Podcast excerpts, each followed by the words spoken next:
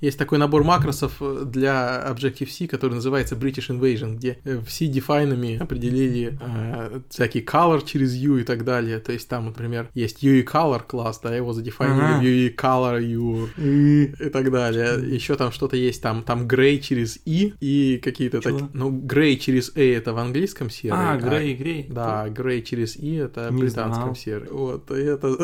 Ты прям как духовный наставник Петровича. Итак, 9 марта, которое к нам неумолимо приближается, Apple объявила событие, которое будет называться Spring Forward, что есть какая-то игра слов на тему весны и на тему пружинок и часов. Очевидно, что на нем они собираются выдать нам недостающие нам детали про Apple Watch и, наверное, объявить дату, когда оно будет поставляться. Чего мы не знаем, это не появится ли там долгожданный 12-дюймовый MacBook, который, про которого слухи ходили еще с конца прошлого года, который должен быть без вентилятора и все такое. Но про это в последнее время никаких новостей нет. Говорили, что он ушел в производство, возможно, в январе, но сейчас про него пока что вроде бы в ближайшее время ничего не слышно. Я видел фотографии некоторых э, Apple Store, они и так уже огромно-огромнее некуда. Что можно сделать еще лучше? Все очень просто. Apple Store – это очень занятое, то есть там очень много народа пасется. И, очевидно, это не то место, куда ты хочешь прийти, чтобы купить часы за 10 тысяч долларов. Apple Store – это такое масс-маркет место, и туда не приходят за дорогими часами. Правда, в Apple Store вот то, что они говорили, в Apple Store есть помещение для бизнеса, которое похоже на переговорную комнату, и куда приходят те, кто хочет сделать большой заказ. То есть, например, корпоративный заказ на Маке, им там предлагают провести какое-нибудь обучение, да, показать и все такое. То есть эксклюзивные клиенты корпоративные приходят в отдельное помещение в Apple Store, которое не, не пускает других. Можно взять это помещение и переоборудовать его для продажи часов, но то есть, в принципе, это огромный вопрос. Каким образом Apple Store, который продает дешевые вещи, переоборудовать в Apple Store, который продает эксклюзивные модные принадлежности. Ну, в таком разрезе, да, идея разделить магазины выглядит не такой плохой. А по поводу MacBook, в общем, я думаю, что подождем уже 9 марта и увидим, потому что про него было какие-то непонятные слухи. Мы можем судить вот что. Ты бы купил себе MacBook, который, или, ну, то есть, купил бы себе ноутбук, который мало перформан, то есть, не сильно перформан, но при этом очень легкий. То есть, вот э, в качестве, например, второго компа. Ну, в качестве такого компа, на котором я могу бегать, допустим, между домашним десктопом и рабочим, если он еще и будет игрушек немножко запускать, то почему бы и нет? Ну, то есть вопрос, что нужно от компа, который не твой основной комп? То есть очевидно, что такой комп в качестве своего основного компа могут купить только люди, которые занимаются там чисто отправкой имейлов и просмотром котиков в браузере, да, и там, не знаю, листанием фотографий с домашней камеры. Ну, то есть все те же самые люди, которые в свое время ноутбуки покупали. Все те же самые люди, которые могли бы купить iPad, да, но которых не устраивает iPad. А, кстати, хороший вопрос, почему таких людей не устраивает планшет? В целом, э, планшет плюс клавиатура, которая трансформируется с ноутбуком, я не вижу у него особых минусов по сравнению с тем, про что ты сейчас говоришь. Ну да, то есть планшет плюс клавиатура, может быть, это не очень людям... Ну, плюс у, у iPad может быть не очень выгодная стоимость на место на диске, так а сказать. А также ось отличается от... Но, знаешь, Mac не, он, безусловно, отличается от iPad, но если ты пишешь письма, ну, не так сильно отличается. То есть я вот знаю, что, например, для Ренаты отличается, потому что она хочет э, быстро и эффективно копировать картинки из окна браузера в окно какой-нибудь там программы создания текстов или презентаций. То есть он скажет, что для любого продуктивити, с точки зрения продуктивити, оно будет не очень хорошо работать. Но, ну, то есть, то есть, нет, с клавиатурой, конечно. Конечно, планшет. А там клавиатура там захочется и тачпад. Почему? Ну или мышку. Почему? То есть в идеале мне бы хотелось, да, вот так сказать, беру iPad какой-нибудь там размером с экран там небольшого Air, цепляю к нему клавиатуру, получаю тот же самый Air. Нет, я понимаю. А почему ты хочешь мышку? А, почему я хочу мышку? Ну, потому что я, может быть, мышку не сильно хочу, поскольку я знаю много шоткатов клавиатурных интересных, а большинство пользователей захочется с мышки рулить. Э, хороший вопрос, мышка против тачскрина? Да, то есть, по сути, люди... Ты либо пишешь в данный момент текст, например, если ты берешь e-mail и набираешь его, да, то ты берешь клавиатуру и используешь ее. Когда ты перестал набирать и хочешь там что-нибудь полистать, то ты просто берешь в руки этот девайс и на нем э, показываешь пальцем. Вроде бы для большинства людей это более интуитивный интерфейс. Я, я имею в виду случай, когда ты клавиатуру еще не отстегнул. То есть есть же ноутбуки... Ну, это если надо оттягивать. Например, iPad, он с Bluetooth клавиатурами исключительно работает. Ну, в, в таком аспекте это, конечно, выглядит более интересно. То есть, смотри, есть обычные ноутбуки с тачскрином, а, на которые можно тыкать пальцем, там что будет происходить. Причем они не складные ноутбуки, а ну, классические. Вот я таким ни разу не пользовался, и то есть мой момент заключается в том, что я не могу даже представить себе смысл такого экрана. Тачскрин на ноутбуке я тоже не могу себе представить смысл, потому что, как правило, приложения его не используют. То есть они не созданы для прямой манипуляции а, Даже если бы они были созданы, но вот смотри, у тебя есть ноутбук, на нем экран стоит более-менее вертикальный или как-то вот. Э, или, допустим, есть iPad с Bluetooth клавиатурой, которую вроде бы отсоединять, подсоединять не нужно, но они все равно, ты пользуешься, так сказать, как ноутбуком. И тыкать пальцем в экран, который вертикально стоит. Нет, но тебе надо либо много тыкать, либо много набирать, ведь так ведь? А, Хороший вопрос. Э, ну, по-хорошему, да. Если ты знаешь клавиатуру на шоткаты, там, если тебе не нужно... Нет, там, а если ты не знаешь шоткат, если нет шоткатов? Ну, перемещаться между абзацами и текстом, например. Между страницами, там, скроллить вниз туда и сюда. Да, но когда ты скроллишь туда-сюда, ты не набираешь. Это верно. Правильный способ это проверить по-честному, просто наблюдать за собой там, в течение там, пары часов, как ты работаешь за компьютером. Часто ли у тебя рука бегает между мышкой и клавиатурой, особенно когда продуктивно и быстро работаешь. Вообще вопрос... Нет, то есть нет вопроса в том, что iPad сейчас не предоставляет возможность заменить комп эффективно.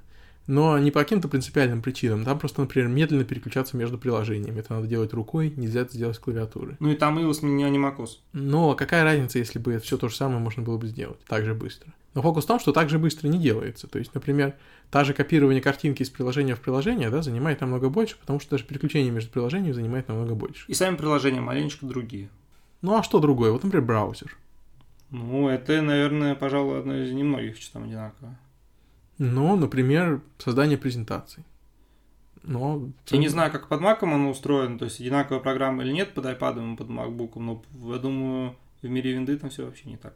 Но оно плюс-минус одинаковое, потому что, то есть у них, конечно, интерфейс отличается значительно, но э, ты можешь делать то же самое, то есть ты можешь добавлять объекты и там таскать их, там ресайзить и так далее. Там возможности поменьше на iPad, натолкано, но там натолканы типичные возможности, которых достаточно, чтобы создать презентацию в целом.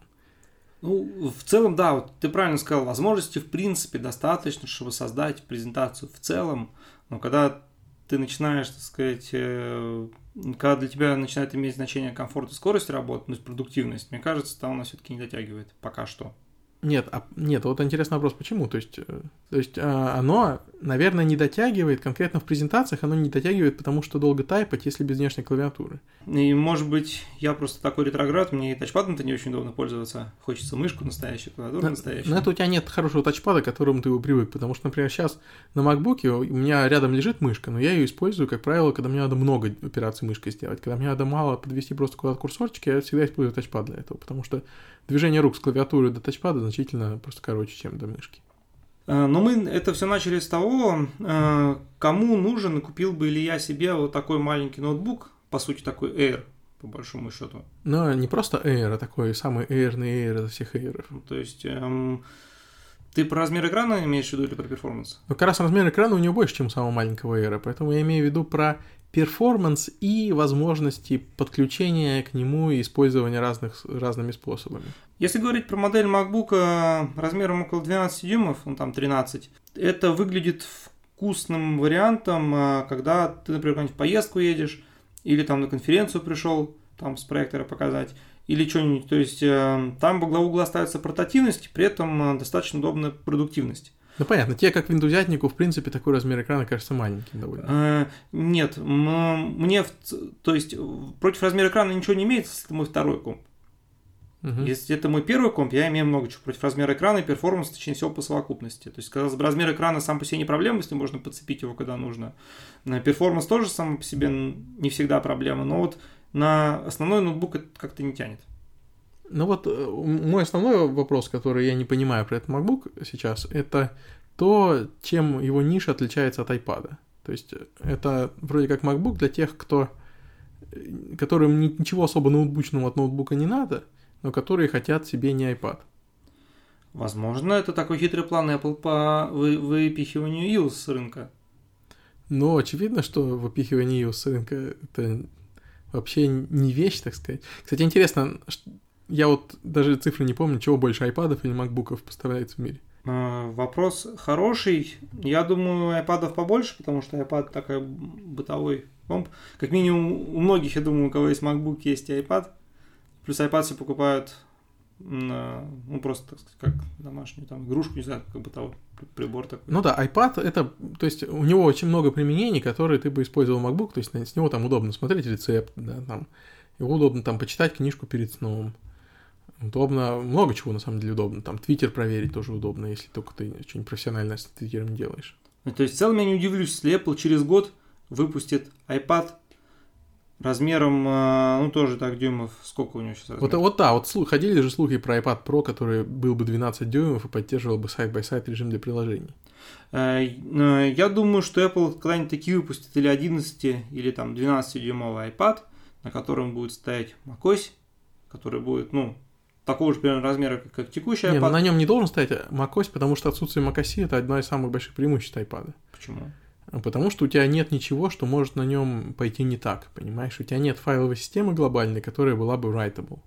Ты ничего там, ты, ты приложение туда ставишь, которое ты всегда можешь восстановить из App Store, да? Настройки приложений хранятся в строго определенных местах, и их можно бэкапать предсказуемым тебе способом и так далее. И если что-то пошло не так с приложением, ты его можешь удалить, и все будет так, как будто бы этого приложения никогда не было. И ты можешь его поставить заново, и это приложение будет со своими первоначальными настройками. То есть э, все мои догадки по поводу того, что Apple может выпустить там, или что Apple потихонечку пытается сливать iOS, или не пытается, но хочет слить iOS. Э, почему я так думаю? Потому что у нас есть, не сказать, недремлющая Microsoft, э, которая одна из главных, одна из важных особенностей Windows 10 будет в том, что она будет работать одна на всех девайсах. Не будет, ну, то есть у нас уже, казалось бы, была Windows RT, но Windows RT была практически та же Windows. Windows RT по факту уже ничем не отличалась. Ну, то есть она отличалась тем, какие фичи на ней включены, но... Да, и чем-то это мне напоминает э, iOS по смыслу. То есть тоже только метр фич, то, тоже, то, извините, только метр приложения, тоже ничего не может пойти не так, казалось бы. Возможно, в плане ничего не может пойти не так, Windows RT чем-то была похожа на iOS. Это интересный момент. А Apple однозначно не будет избавляться от iOS, потому что iOS это более новая платформа, да, написанная, потому что э, весь тот крафт, весь э, все десятилетиями скопленное наследие, которое есть на macOS X, было невозможно портировать на эту платформу. Когда они создавали iPhone, у них э, встал вопрос, что использовать в качестве интерфейса пользователя. И наряду с вариантами типа Web и новый фреймворк, да, был вариант портировать AppKit. AppKit — это то, на чем пишут приложение под Mac. И когда они посмотрели на то, на реализацию AppKit, они поняли, что это невозможно портировать под новую платформу, потому что там есть все еще заглушки для там схем рисования, которые были актуальны в начале 90-х и так далее. Надо понимать, что э, все эти инженерные решения были приняты много лет назад, когда запускался первый iPhone. Сейчас ситуация, возможно, уже не так соответствует действительности. К тому же мы знаем, что Apple э, известна тем, что может, так сказать, насильно пересадить всех разработчиков на любую новую штуку, которую они напишут. Они вполне могут в какой-то момент просто взять и дропнуть все эти заглушки и затычки. Нет, они могут дропнуть в WebKit, более того, в принципе, многие разработчики хотели бы, чтобы AppKit э, сделали, фактически UI-кит сделали, чтобы он работал на Mac. Потому что тогда, ну, во-первых, UI-кит более новый интерфейс для написания приложений. То есть UIKit во многом более приятен, чем AppKit. И э, он во многом проще, и можно было бы, например, код рисования делать общий между iOS и Mac. В этом смысле интересные были слухи про то, что в новом Photos App и в Xcode встретился фреймворк, который называется UXKit, который занимается тем, что UIKit, интерфейс UIKit портирует на Mac. А, кстати, а насколько хорошо все эти киты и API интегрируются со Swift? Ну, со Swift они интегрируются в той мере, в которой Swift э, позволяет легко и без, без проблем вызывать любой код на Objective-C. Ну, то есть, э, я так понимаю, Apple какую-то ставку делает на Swift э, в дальнейшем? Apple, вероятно, делает ставку на Swift, то есть, похоже, особенно по заявлениям Кука, да, что они делают ставку на Swift, но при этом нет данных о том, что Apple на Swift что-либо написала сама существенное. А пока Apple не напишет что-либо сама существенное, нет никаких барьеров к тому, чтобы вдруг эту ставку передумать, в принципе. Но предположим, что она делает. Эм, мораль в том, что, возможно, не исключая варианта, что Swift это может как раз тем самым поводом отказаться от всех старых API и просто сказать, не давайте мне легко пользоваться из-под Swift. Ну, как, например, не знаю, Microsoft вроде сейчас же продвигает тоже платформу .NET, там, C-Sharp. Нет, видишь, то, чего ты не понимаешь, это что проблема здесь будет просто в объеме работы по написанию чего-то вроде AppKit. То есть почему нельзя сейчас взять и портировать UIKit на Mac? Потому что это просто слишком много работы. AppKit делает слишком много всего, чего не делает iOS. То есть он делает очень-очень много всего. То есть причина, почему его было сложно портировать на iOS, что там, то есть он часть вещей делает способами, которые сейчас уже нам кажутся более архаичными, и они потихоньку модернизируют эти способы. То есть AppKit продолжает развиваться. Но AppKit намного более обширный, чем UIKit в iOS. Поэтому это будет просто грандиозная много, многолетняя работа портировать библиотеки, которые есть на iOS, или написать их заново в стиле Swift, что более, то есть очевидно, что рано или поздно, да, Apple напишет какой-то фреймворк, который будет использовать возможности Swift, но Swift еще далеко не на таком состоянии, чтобы на нем что-то такое писать и заставлять людей пересаживать, поэтому может быть через 5 лет. Ну, то есть я подозреваю, что как, как только, так сказать, Swift начнет набирать обороты, разговоры об отмене, так сказать, старых API и прочего можно будет начать заново. То есть, мне кажется, это будет как-то коррелировать.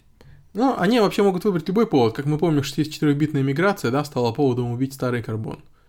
Поэтому, то есть, сишные API для написания интерфейсов на Mac. Надо тут понимать, что проблема следующая. Apple не откажется от iOS.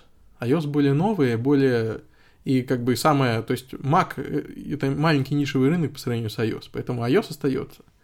Дальше, если мы отказываемся от Mac, то вопрос тем, что делать со всеми теми приложениями, которые любят Mac пользователи. То есть, да, на Mac есть приложения из Mac App Store, которые засэндбокчены, и которые, наверное, было бы не так сложно да, расширить iOS, чтобы что-то похожее на нем могло работать. Но на Mac также есть приложения, которые хакуют Mac вообще вдоль и поперек, там внедряют свой код в, не, в недр системных программ Apple там, и так далее. А есть... такое убивать не надо? Ну, есть люди, которые от этого зависят, в этом прелесть Mac, понимаешь? Mac отличается от iOS тем, что на Маке ты можешь делать все, что хочешь, и никто тебя не останавливает. То есть это для power-юзеров система. И я бы ожидал от Apple, что Mac все станов... становился бы все более и более для power-юзеров, да? А для обычных юзеров был бы, допустим, iPad. Но продажи этого не показывают, потому что Apple не получилось сделать вот этот переход. То есть, чтобы для обычных юзеров iPad мог бы делать все, что им надо. И не получилось им, по-моему, не по фундаментальным причинам, что, с чего мы начали обсуждение, а просто потому, что не хватает ряда вещей, как, например, быстрое переключение между двумя тасками. И очевидно, что Apple рано или поздно туда придет.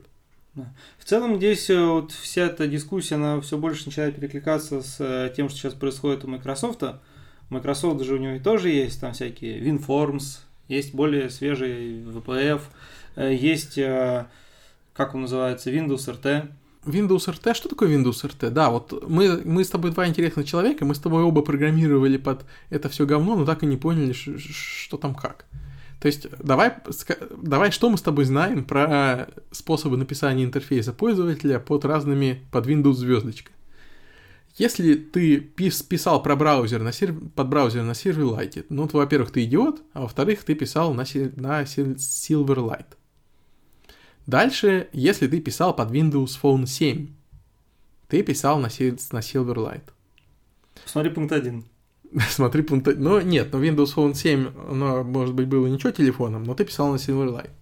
Если ты писал на Windows Phone 8, а я писал на Windows Phone 8, ты писал на чем-то, что является GUI Windows Phone 8, но напоминает Silverlight и использует те же API. Но это не Silverlight, там есть тонкие различия периодически если ты пишешь под десктопную Windows, то есть Windows, э, если ты пишешь не метро-приложение, то ты используешь VPF. Ну или WinForms, но WinForms это, это старая legacy штука, поэтому пока забудем. Про Который аналогов VPF до сих пор еще нет для многих вещей. Ну, ну, это другой вопрос, что там какие-то вещи, просто они не сломаны, да, может быть, их ничего нет. Но WinForms — это прямолинейный прямолинейная обертка над GUI, такая же, как, например, там какой-нибудь джавские фреймворки типа SVT, да, там.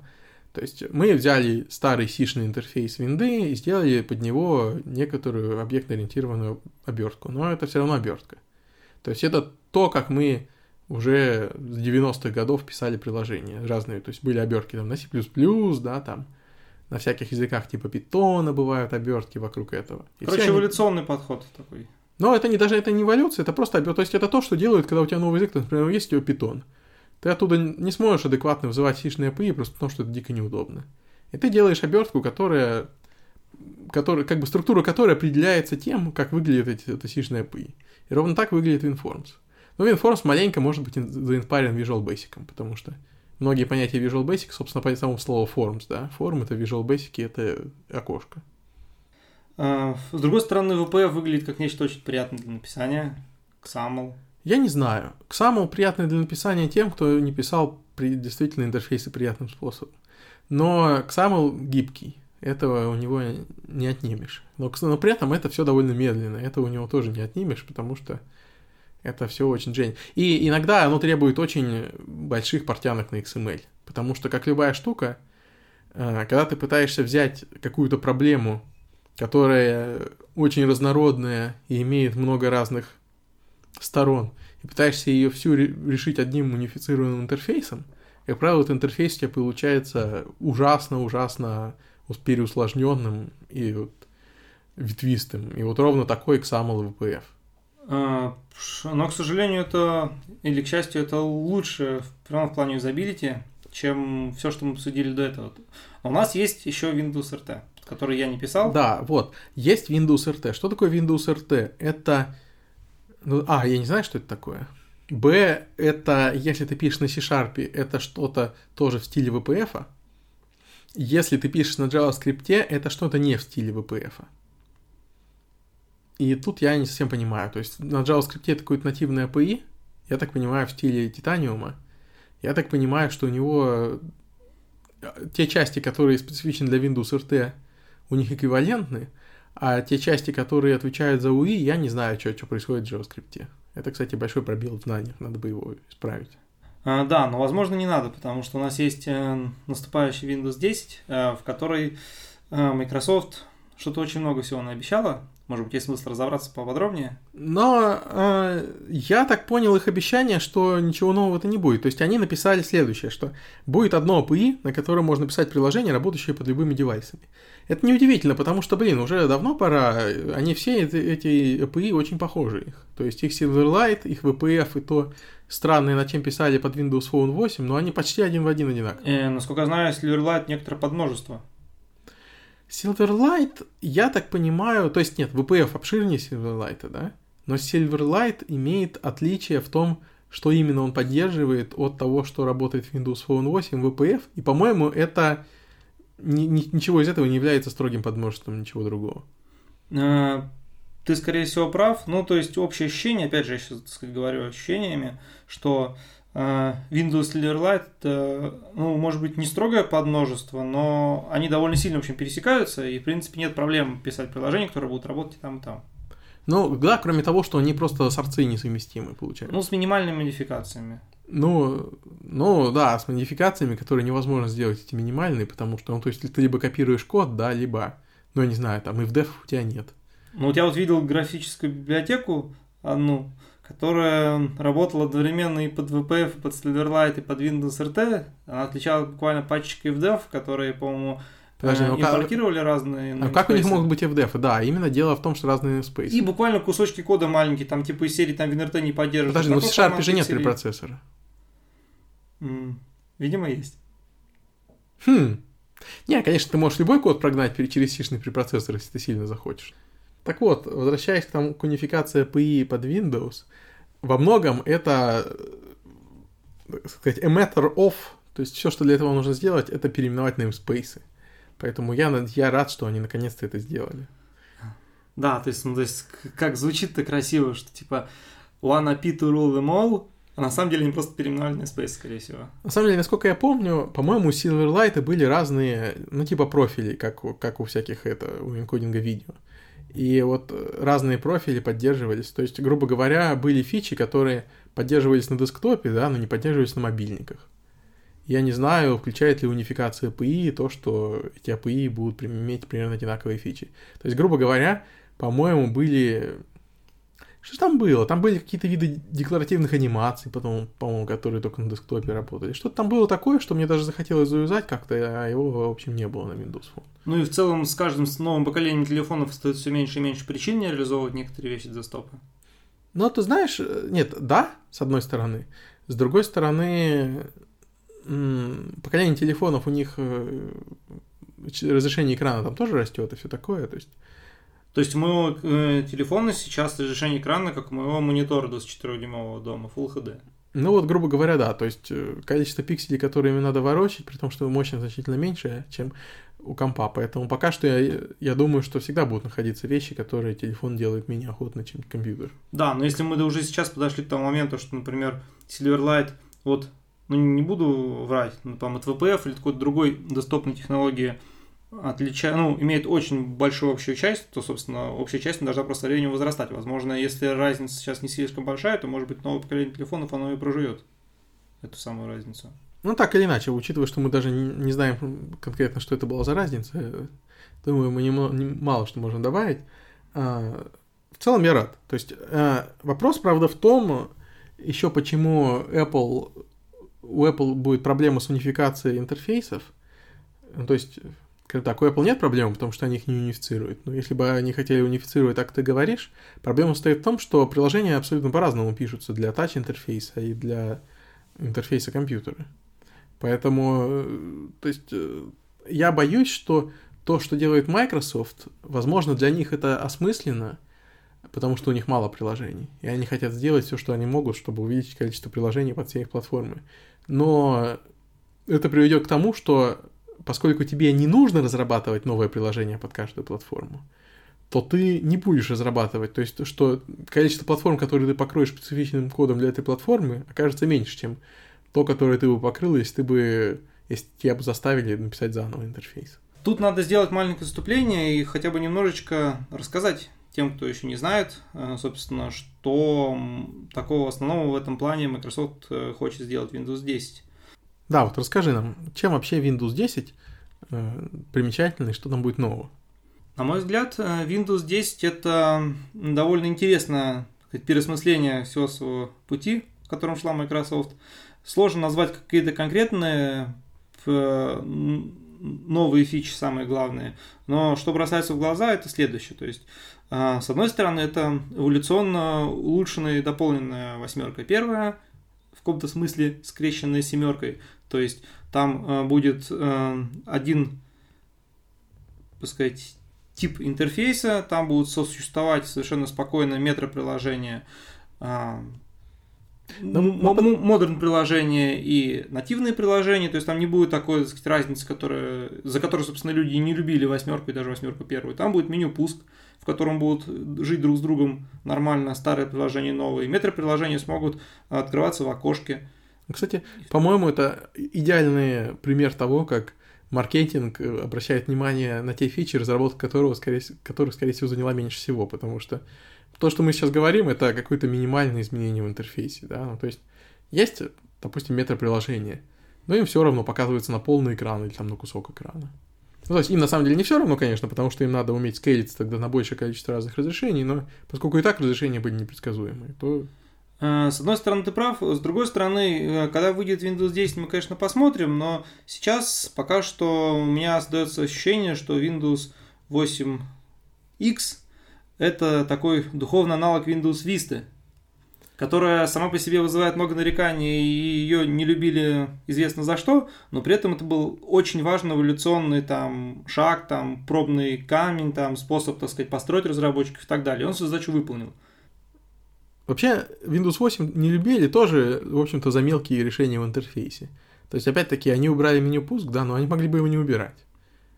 Это все, так сказать, э, в разные стороны одной вещи. Microsoft Windows 8 сделали ставку на touch интерфейс и слишком сильно выпятили вперед, в то время как есть много пользователей, которым touch интерфейс никуда а, не ну да, Windows 8 есть вторая проблема, да. Там никто не знает, как открыть меню пуска и как вообще даже выключить компьютер. В смысле, как открыть настройки какие-нибудь и как выключить компьютер. Так это, по сути, одна проблема. То есть э, Windows 8 сделал упор на тач-интерфейс, при этом незаслуженно э, оставив в стороне классический интерфейс. Windows 10, я так понимаю, пытается это поправить. То есть... Нет, ну, чувак, когда ты говоришь упор на тач-интерфейс, это громкие слова, которые могли бы предполагать, что, например, у нас все окошки и контролы сделали так, чтобы с ними было удобно общаться там руками.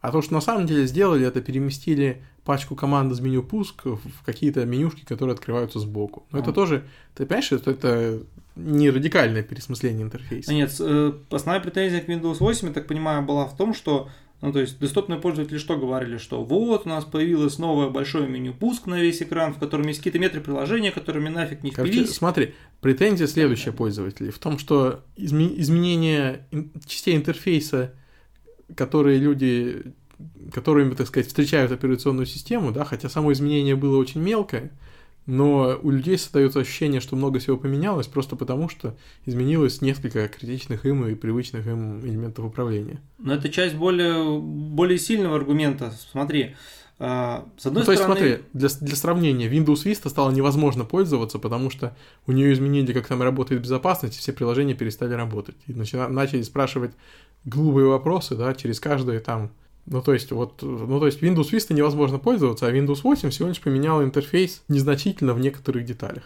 Ну, э, я согласен, характер претензий разный. То есть Windows Vista, это, с одной стороны, она действительно была не сильно юзабельна, но она выполнила свою главную задачу. Она построила, наконец-то, разработчиков, которые раньше, как говорится, писали код против ветра. Не, ну ты знаешь, вот, например, Apple удается строить разработчиков без того, чтобы строить пользователей. А, у Apple, Apple гораздо больше контроля имеет влияние над разработчиками. И, в ну, принципе... вот а, я протестую, потому что Microsoft имеет... То есть, смотри, давай отнесемся назад на 15 лет. 2000 год. Microsoft имела настолько большой контроль над разработчиками, что Microsoft все боялись и говорили, что нужно их ее регулировать, чтобы она не убила всех разработчиков. Эм, я согласен с том, что Microsoft, с одной стороны, сама, по себе, сама запустила маленечко ситуацию, что пришлось все такими радикальными методами решать. Моя мораль в том, что ты едва ли прав, потому что э, я не думаю, что для того, чтобы послать сообщение разработчикам, нужно было делать что-то подобное. Потому что Э, выкатили совершенно ненормальными настройками, и эти настройки можно было сделать мягче. А, ну, если мы говорим про мягкость, так сказать, настроек UAC, то, наверное, да. То есть, если семерка не нащупали, так сказать, оптимум в каком-то смысле, по-моему, восьмерка еще что-то там допилили в плане юзабилити. Вот, Вести, наверное, они были несколько драконовскими, особенно для первой версии оси, когда еще девелоперы, так сказать, не стрелянные, и сразу же все начинает резко То ломаться. есть в Весте непонятно следующее, почему никто не сел, не понял, что этим невозможно пользоваться, и не пошел, не настучал по голове, то есть вот как вот Билл Гейтс, да, в каких-то знаменитых своих сообщениях о том, что он там не смог что-нибудь напечатать. Это хороший вопрос. То есть, конечно, Vista могла получиться, так сказать, малой кровью, чисто, так сказать, дизайнерскими решениями, ну, юзабилити решениями сильно лучше, чем она была бы, но все-таки а, нет худа без добра. На мой взгляд, без такой Windows Vista не было бы такой хорошей семерки. Это может быть, но вот. А, point, point мой в том, что Windows Vista получилась ужасно не потому, что этого была цель. То есть мы несознательно, то есть ее несознательно сделали ужасной, чтобы то-то, то-то. Просто были организационные проблемы Microsoft, которые привели к тому, что приоритеты самые расставились такими способами, что получилось то, что получилось. Но начнем с того, что Vista ужасное назвать сложно, особенно учитывая то, что это огромный скачок в, в техническом плане вперед со стороны XP, то есть просто очень ну, много Ну, чувак, а, найди пользователя, который любил, б, посмотри, сколько процентов их осталось. А, многие пользователи, которым она приходила на, на, на ноутбуке, на, ну, не на самых дешевых моделях, а на средних размерах, были вполне довольны, она им сильно не отсвечивала. Конечно, были поводы э, и огорчаться, но в целом, как бы, многие пользователи спокойно живут. А у меня, например, у сестры пока она ноутбук не сменила, у нее там стояла Vista, она ее не трогала. А, мне кажется, ужасной операционкой можно назвать Windows Millennium. Про Windows Millennium я, к сожалению, ничего не знаю, кроме того, что она написана на пике Балмера. У меня она прожила 30 или 40 минут. Я не знаю ничего про Windows Millennium, но Окей, может быть, я переоцениваю то, насколько Vista ужасно, хотя кликов было много. То есть, скажем так, у Microsoft до этого были гораздо более эпичные провалы, скажем так. А, но тут главный вопрос, э, зачем мы вообще вспомнили про Windows Vista, когда мы обсуждали Windows 8? На мой взгляд, э, это тоже в каком-то смысле такой вот эволюционный э, переход, связанный вот с чем. То есть Windows 8 казалось бы, для десктопных пользователей они в основном соприкасаются только с меню пуск. Ну, с всякой фигней, которая по углам вылазит, если мышкой двинуть. Вот. А, то есть, да, больше всего претензий было к меню пуск, но а, самый глубокий аргумент он заключается в том, что Microsoft взяла просто, ну, с точки зрения обычного пользователя, не разработчика. Microsoft, тут, понимаешь ли, взяла, а, добавила каких-то этих э, метроприложений, непонятно зачем мне нужных на десктопе, которые заточены под тач-интерфейс. Под этот же тач-интерфейс заточила еще и меню пуск, которая уже мне точно жить мешает. И вообще, так сказать, просто взяла и без пардон, так сказать, вломилась со своим тач-интерфейсом, даже не подумала про нас, классических пользователей. Но мораль здесь в том, что, похоже, Windows 10 как раз Microsoft э, пытается при, э, примирить тач-интерфейс э, с обычным интерфейсом. Мне кажется, он делает это правильным способом. Как всем известно, во всяком случае, тем, кто следит за новостями, связанными с десяткой, Microsoft планирует не навязывать больше все эти там тач-контролы, там тач-элементы э, на десктопе. Вместо этого она планирует сделать э, два режима. Э, Которые автоматически переключаются, когда ты компьютер подсоединен, то есть когда он становится тач, а когда перестает быть тач, если у тебя трансформер. Да, есть такие компьютеры, которые складываются и получается тачпад, по сути дела, а потом раскладывается, получается ноутбук. Ну и самое главное, что есть режим, который не заточен на тач, который... Ну, собственно, если мы вернули меню пусто, что такое заточен на тач? Вот что такое? Ну, были менюшки сбоку, да, но они были пре- преимущественно для метроприложений. Единственная роль менюшки сбоку для не метроприложений стояла в том, чтобы добраться до системной функции типа панели управления, там, выключения и так далее, которые есть меню пуск. А, и для которых в восьмерке появилось чудесное сочетание клавиш WinX. Ну, WinX это, конечно, прекрасно, но э, просто понять в том, что вот то, что они изменили, сводится к тому, что они вернули назад меню пуск. Ну, типа, ну прекрасно, да, ну. Да, ну и в целом, как бы, отвели маленечко на задний план все эти тач-навороты, как говорится, которые были. Нет, ну концептуально, да, то есть, безусловно, за этим есть некоторые концептуальные изменения в политике, так сказать, в курсе партии, которое произошло, но оно выливается не так во много, я так понимаю.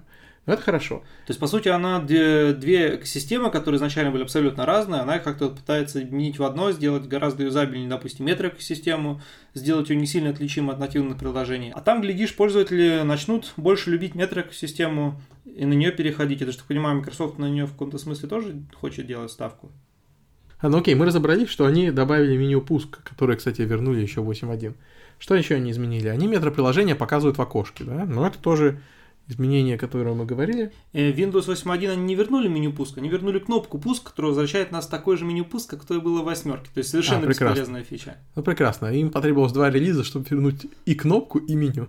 А, да, единственная польза была, что right-клик на кнопке пуск э, эквивалентен Winx, mm-hmm. вообще никак раньше не дискаверилось. Это, кстати, интересно. Но в целом понятно, то есть у Microsoft новый президент, и их курс нас радует. Э, и, да, и в целом, то есть, мне кажется, они просто сделали слишком поспешную ставку на метроэкосистему, как-то ее выпятили вперед э, несколько в восьмерке, а здесь они ее несколько отвели назад, и она стала примерно занимать правильное место, какое и должна была. Итак, там появилось меню пуск, появилась возможность метроприложения открывать в окошках. Более того, а, раньше же метроприложение можно было состыковать рядом с десктопом. Теперь есть возможность затайлить не просто два рядом, а три или четыре рядом что я считаю вот как раз очень...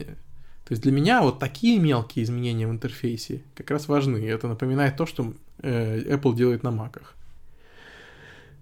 И, кстати, к тому, про то, что Apple делает на маках, они также добавили аналог маковского Mission Control, и они также добавили несколько десктопов, которые есть на маке, да, ну, естественно, еще задолго до этого они были на Linux, и которые я, кстати, так и не научился использовать, то есть я несколько раз пытался начать их использовать, и я так и, в общем, в общем, по-моему, это не очень удобно, но... Более того, несколько десктопов они были и под Windows довольно давно, а, если использовали утилиту от Synernos. Не, ну, кстати, да, я помню, что десктопы, они разве не были, кстати, встроенными, или они... Фокус в том, что, э, то есть, что делает утилита Synternos? Она просто создала несколько объектов типа десктоп, сказать, на них крутились окна. О, ну это, это не метод. проблема в том была, что... У этого есть было... очень много проблем. Да, что это было маленечко неюзабельно, то есть, там были какие-то проблемы с API, там пытались какую-то разницу. То есть, этим пользовались, но не сильно. Вообще это была не часть операционки. То есть, объект десктоп предназначен для изоляции по безопасности. Поэтому он явно не предназначен для того, чтобы создавать несколько десктопов.